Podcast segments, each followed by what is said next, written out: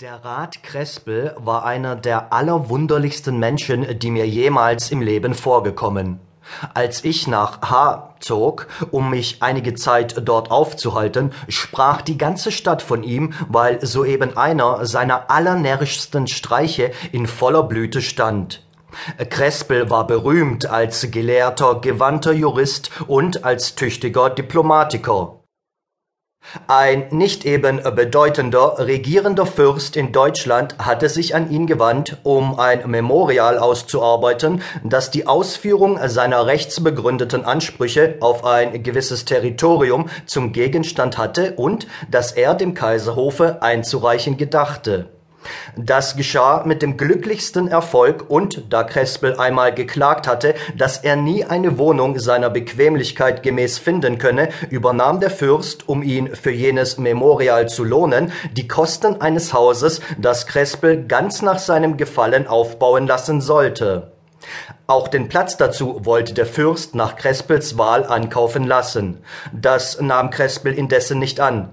Vielmehr blieb er dabei, dass das Haus in seinem vor dem Tor in der schönsten Gegend belegenen Garten erbaut werden sollte. Nun kaufte er alle nur möglichen Materialien zusammen und ließ sie herausfahren. Dann sah man ihn, wie er tagelang in seinem sonderbaren Kleide, das er übrigens selbst angefertigt nach bestimmten eigenen Prinzipien, den Kalk löschte, den Sand siebte, die Mauersteine in regelmäßige Haufen aufsetzte und so weiter. Mit irgendeinem Baumeister hatte er nicht gesprochen, an irgendeinen Riss nicht gedacht.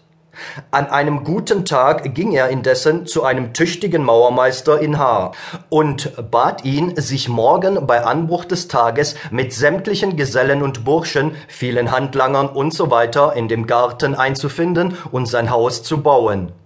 Der Baumeister fragte natürlicherweise nach dem Bauriss und erstaunte nicht wenig, als Krespel erwiderte, es bedürfe dessen gar nicht, und es werde sich schon alles, wie es sein solle, fügen.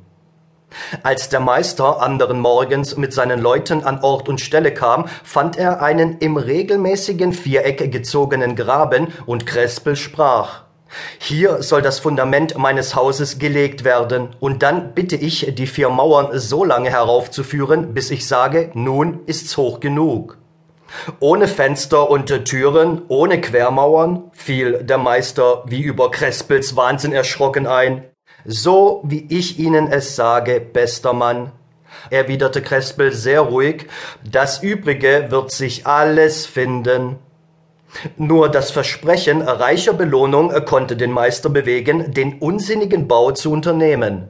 Aber nie ist einer lustiger geführt worden, denn unter beständigem Lachen der Arbeiter, die die Arbeitsstätte nie verließen, da es Speis und Trank voll aufgab, stiegen die vier Mauern unglaublich schnell in die Höhe, bis eines Tages Krespel rief, Halt!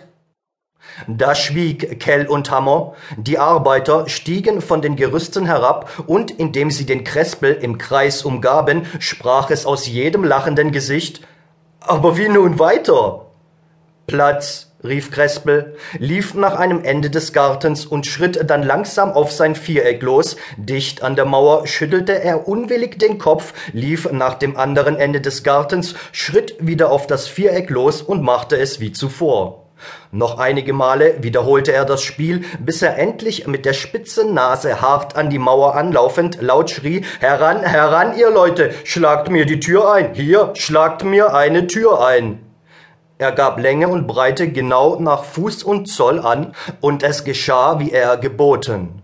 Nun schritt er hinein in das Haus und lächelte wohlgefällig, als der Meister bemerkte, die Mauern hätten gerade die Höhe eines tüchtigen zweistöckigen Hauses. Krespel ging in dem inneren Raum bedächtig auf und ab, hinter ihm her die Maurer mit Hammer und Hacke und, so wie er rief, hier ein Fenster sechs Fuß hoch, vier Fuß breit, dort ein Fensterchen drei Fuß hoch, zwei Fuß breit, so wurde er flugs eingeschlagen. Gerade während dieser Operation kam ich nach H. Und es war höchst ergötzlich anzusehen, wie Hunderte von Menschen um den Garten herumstanden und allemal laut aufjubelten, wenn die Steine herausflogen und wieder ein neues Fenster entstand, da, wo man es gar nicht vermutet hatte. Mit dem übrigen Ausbau des Hauses und mit allen Arbeiten, die dazu nötig waren, machte es Crespel auf eben dieselbe Weise, indem sie alles